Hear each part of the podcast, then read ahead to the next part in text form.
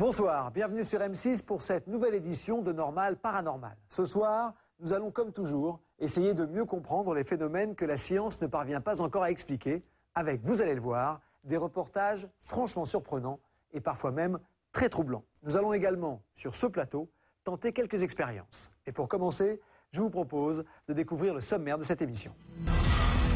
Sur notre plateau ce soir, une expérience de voyance.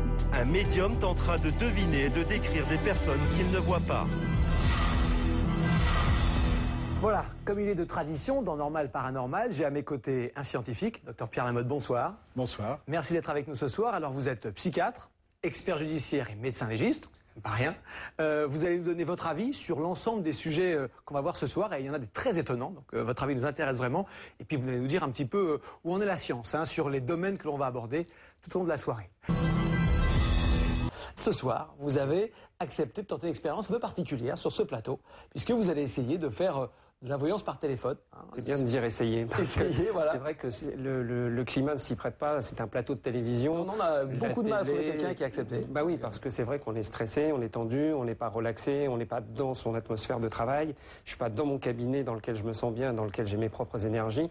Donc c'est un peu un challenge pour moi et je sais même pas moi comment je vais fonctionner et réagir non plus. Ça va être aussi peut-être une découverte. On va regarder juste un petit reportage pour voir un petit peu comment vous travaillez chez vous et ensuite on vous retrouve sur ce plateau. Vous allez essayer euh, bah, de réussir deux consultations par téléphone, ici même. Regardez.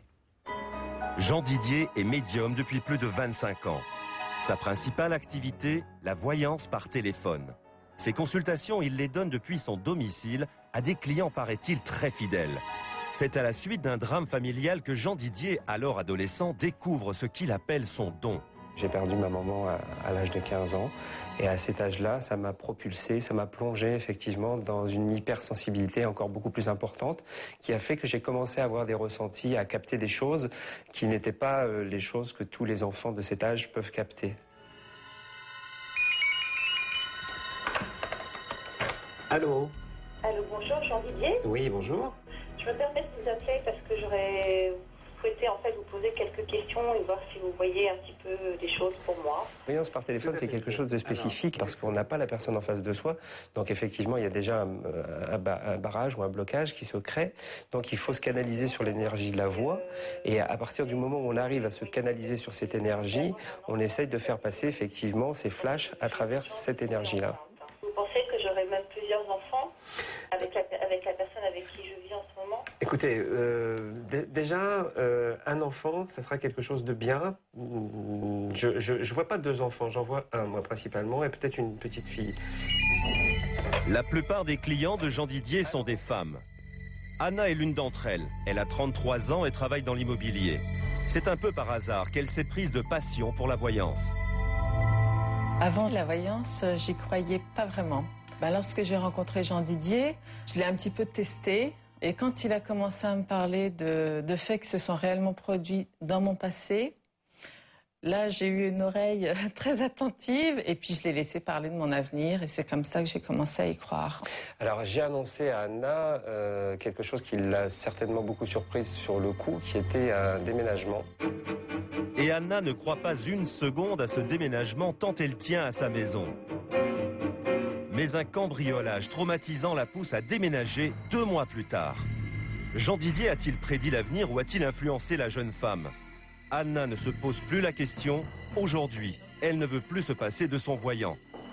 Au début, je l'appelais, euh, je ne sais pas, une fois par mois pour faire le point avec lui. Euh, et puis ensuite, je reviens euh, une fois par semaine. Donc je crois qu'on peut dire que je suis accro.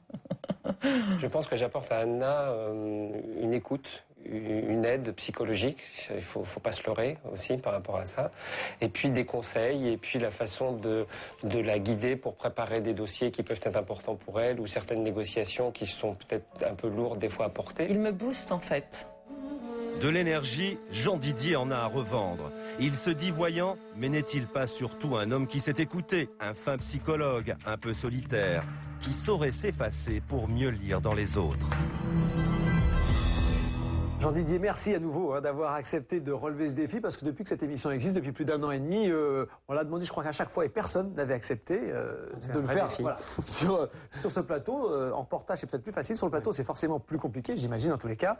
Donc, À deux étages au-dessus de nous, il y a deux témoins hein, que vous ne connaissez pas, que je ne connais pas, que le docteur ne connaît pas. On ne les, a pas vus. Vous allez commencer une consultation comme à l'habitude. Hein. Après, je n'interviendrai plus. Vous êtes prêts? On va essayer. Je pense que le premier témoin vous écoute. Oui, bonjour. Bonsoir, Thomas. Thomas, bien, je vous écoute, Thomas. Donc, euh, j'ai un changement qui vient d'intervenir dans ma vie. Oui. Et j'aimerais savoir comment, comment ça va évoluer.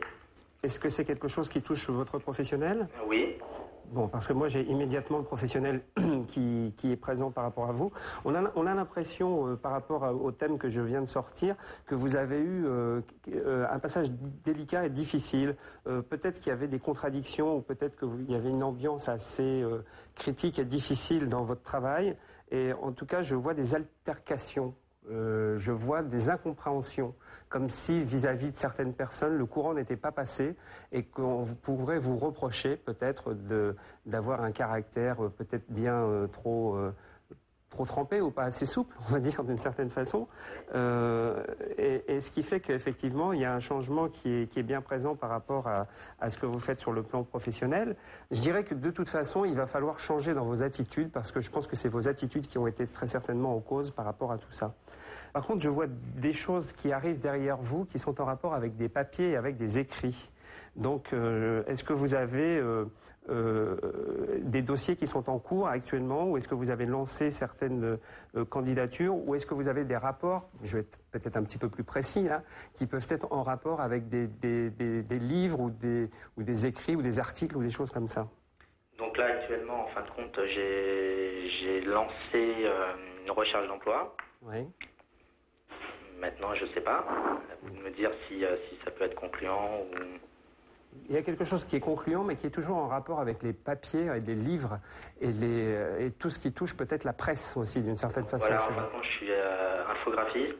Je travaille dans le milieu de la presse et de l'imprimerie. Voilà, c'est bien pour ça que moi je ressentais fortement quelque chose qui était en rapport avec ça. Euh, et quand je parlais tout à l'heure de votre caractère et de votre comportement, est-ce que vous pensez quelque part que votre caractère a, pu euh, jouer dans la balance par rapport à ce qui s'est passé précédemment? En fin de compte, c'est un, un, licenciement économique et c'était une société familiale. Et c'est vrai qu'il y a eu quelques moments un petit peu difficiles ou d'incompréhension. D'accord. Voilà, c'est les premiers flashs que j'avais, moi, Stéphane, tout à l'heure, par rapport à ça. Et tout de suite après, les flashs qui suivaient, c'est effectivement euh, tout ce qui concerne la presse, euh, la presse écrite, et les papiers, les livres, etc. D'accord. Thomas, est-ce que vous, est-ce que vous le, caractère bien trempé, euh, le fait d'être une forte personnalité, ça vous paraît, ça vous paraît quelque chose de, qui correspond à ce que vous êtes? Oui, en effet.